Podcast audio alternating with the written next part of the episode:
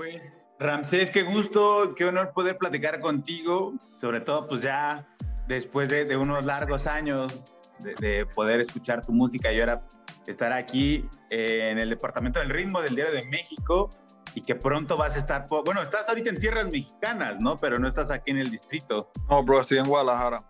ok, ok. ¿Y qué tal? Pues platícanos un poco acerca de este nuevo sencillo que estás promocionando junto al lado de, Neto Peña, esta canción de desamor. Llamada Perdida es una canción que aborda el amor desde los tiempos de la modernidad, digamos, ¿no? Eh, antes la gente se enamoraba y vivían todo el trip afectivo de una manera diferente. Ahora la las comunicaciones, el Internet transformó la manera en la que vemos el amor. Y por eso ese es el, el leitmotiv de donde nace Llamada Perdida. Es una canción de desamor, de una historia de desamor, pero tocada desde una, desde una visión juvenil, moderna, desde una visión eh, que trata de manifestar ese desamor en un lenguaje comprensible para los jóvenes, ¿sabes? Para los jóvenes, jóvenes, jóvenes, o sea, para los jóvenes por debajo de 18 años, ¿no? Antes la gente, eh, yo daba un ejemplo con esta canción, que es que si esta canción se hubiera escrito hace 150 años, se llamaría eh, No recibí más tus cartas, pero como la, estamos, la estamos escribiendo en esta época, se llama llamada perdida, ¿no? Eh, el teléfono es un símbolo, si no es el cuidado, si no es el más importante símbolo de la comunicación de nuestros tiempos, digamos, es como el elemento más importante de la comunicación de nuestros tiempos por todo lo que desencadenó de la línea telefónica, ¿no? Todo todos los avances tecnológicos en comunicaciones que desencadenaron a partir de allí. Por eso se llama llamada perdida. Podría también llamarse este, me dejó en visto. Pero, ¿sabes? Que maneja, que va orientado hacia lo mismo, ¿no? Hacia esta, hacia esta, este, esta manera de rechazo eh, que, viven la, que viven las personas en las relaciones de pareja ahora que la comunicación es a través de los teléfonos celulares, ¿no? Porque, por, porque es llamada perdida, porque cuando tú llamas a alguien, cuando tú estás llamando a una persona por teléfono y, y, eh, tú lo llamas porque tú tienes el deseo de poder comunicarte directamente con esa persona de manera inmediata. ¿Ok? Eso es, lo que eso es lo que tú más quieres, poder hablar con esa persona de forma inmediata.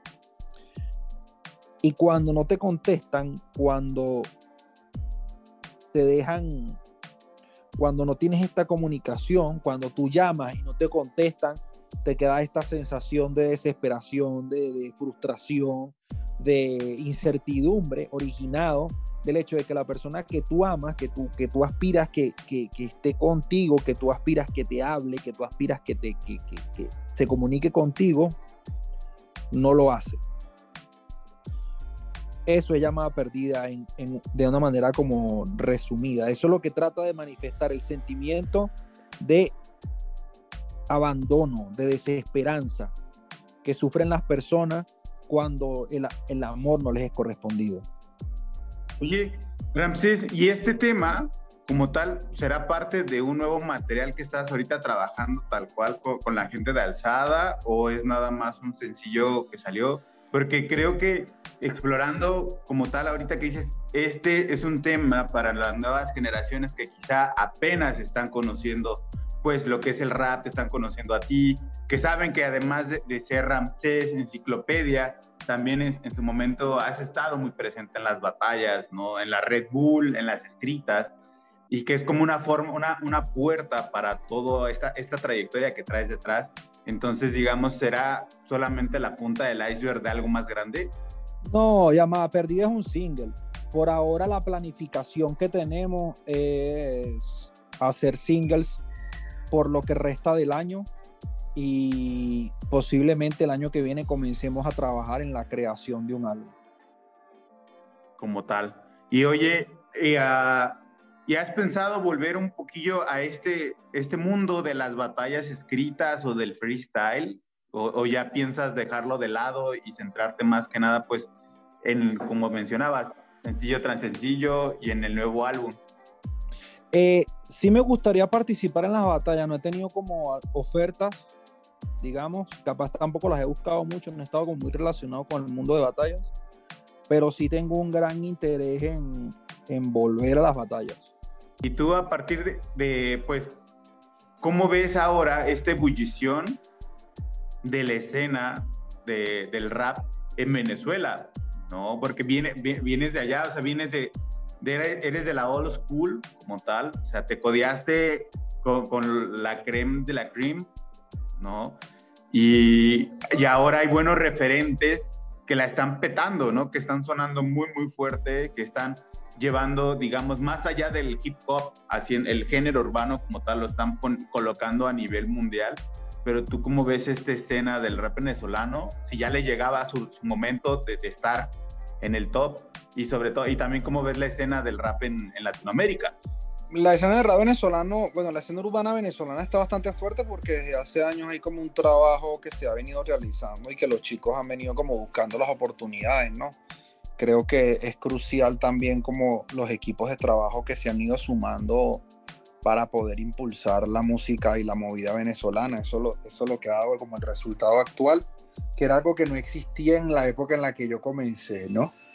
Ok, entonces la escena venezolana ha avanzado mucho por eso, porque antes no habían oportunidades como a nivel laboral más corporativas y ahora sí las hay, pues, o sea, como que eh, hay artistas firmados, por ejemplo, en Rimas, varios artistas firmados en Rimas, hay artistas firmados en Warner, hay, o sea, hay artistas firmados en Sony, venezolanos, jóvenes, pero es porque hubo, una, hubo un periodo en el que no habían esas oportunidades y mucha gente de alguna manera trabajó, influenció y creó un clima, un ambiente para que pudiera existir estas oportunidades nuevas que permitieron que los de Venezuela estén reventando más a nivel mediático que antes, pues. También hay que tomar en cuenta que antes no había eh, este auge con el internet, entonces era muy difícil cuantificar si tú estabas duro o no, ¿me entiendes? La única manera de la que se cuantificaba era con los conciertos, ¿sabes? Era la única forma. Ahora todas las redes sociales, todo este tipo de, todo este sistema en el que la música se posición actualmente te permite cuantificar muy bien al artista y convertirlo muy bien en datos, en números, y eso te da nociones más claras de lo que supuestamente es bueno y supuestamente es malo, porque está basado en números. Pero hay, un detalle que extrapola por encima de la, de la pregunta inicial, que es que el arte es subjetivo, pues. El arte, justo el arte es lo contrario de los números, digamos, de alguna manera, pues, ¿no? O sea, tú no puedes decidir que un artista es bueno o malo porque lo escuche más o menos gente.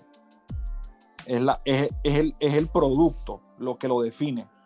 La calidad del producto es lo que lo define. ¿Sabes? Pero ya eso no es así. Ya es los números lo que lo definen. ¿Sabes? Y es un, y es un, gran, es un gran problema para el arte. ¿Por qué? Porque los artistas ya ahorita no quieren ser artistas, ahorita quieren ser figuras públicas. El artista ahorita está muy, muy pocos artistas reales, o sea, sigue habiendo gente que sabe lo que es el arte y está estudiando arte y está inclinada sobre el arte y trabajando en base al arte de manera real y clara. Pero la mayoría de las personas que se quieren volver populares no entienden nada del arte. O sea, ayer, justo ayer me pasó a mí, fui al lanzamiento de un artista nuevo, digamos, entre comillas, un chico que, que trabaja con internet, con redes sociales, y, y es un chico súper grande, tiene, no sé, más de, más de 20 millones de, de, suscriptores en TikTok. Es, una, es, una, es, una, es gigante, digamos, ¿no? Pero el show no tenía, la, música no tenía una esencia que transmitiera eh, una emoción al público lo suficientemente poderosa como para que el público reaccionara, ¿me entiendes? Todo el mundo estaba ahí, todo el mundo veía, mucha gente, todo muy bonito, pero la música, la gente no actuaba con la música, porque la música no está diciendo nada, ¿entiendes? Y eso pasa porque no, porque no es una persona que esté preocupada por aprender lo que significa el arte, porque la música es arte, ¿sabes?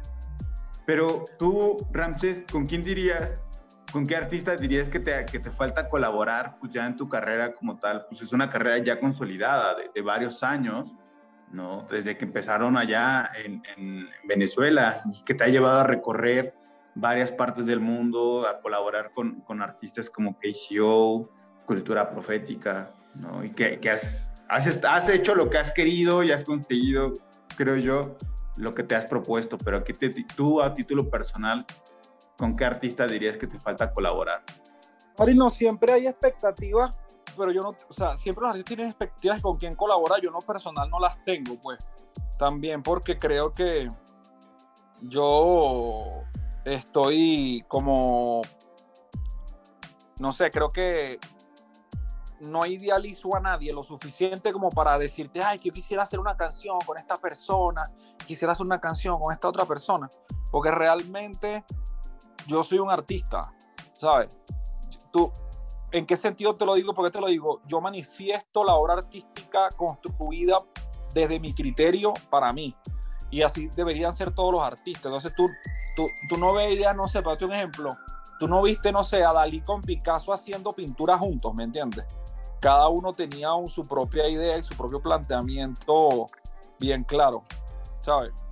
Entonces, no, no quiere decir que no, que no haría featurings. Hago muchos featurings. Todo el tiempo estoy haciendo colaboraciones, pero no tengo una idealización por alguien para hacer una colaboración, ¿sabes? Sí, sí, sí, lo entiendo perfectamente. Y creo que con esa imagen como tal, pues lo, lo dejaste bastante claro. Y ahorita entonces, pues vienes a, a, a, la ciudad, ¿no? En agosto. ¿Qué, ¿Qué, vamos a poder esperar en tu show como tal? Estos nuevos, nuevos sencillos van a salir, eh, bueno, de aquí a agosto. Sí, bro, vamos a sacar canciones durante todo el año. Este, y en agosto tenemos el concierto en la Ciudad de México, si mal no me equivoco, el día 5 de agosto. El 5 de agosto tenemos el concierto de Ciudad de México. Pues, carnal, qué chilo poder platicar contigo, que pudiste pues estar acá con nosotros y ojalá nos podamos ver eh, pronto, más adelante, ahora en agosto. Ah, sorry, hermano, tenía muteado el, el audio. Yo te estoy hablando y no me escuchas. Claro, hermano, que por allá te espero en el concierto, obviamente. O sea, eh, nos vemos en, en Ciudad de México en agosto. Cuídate.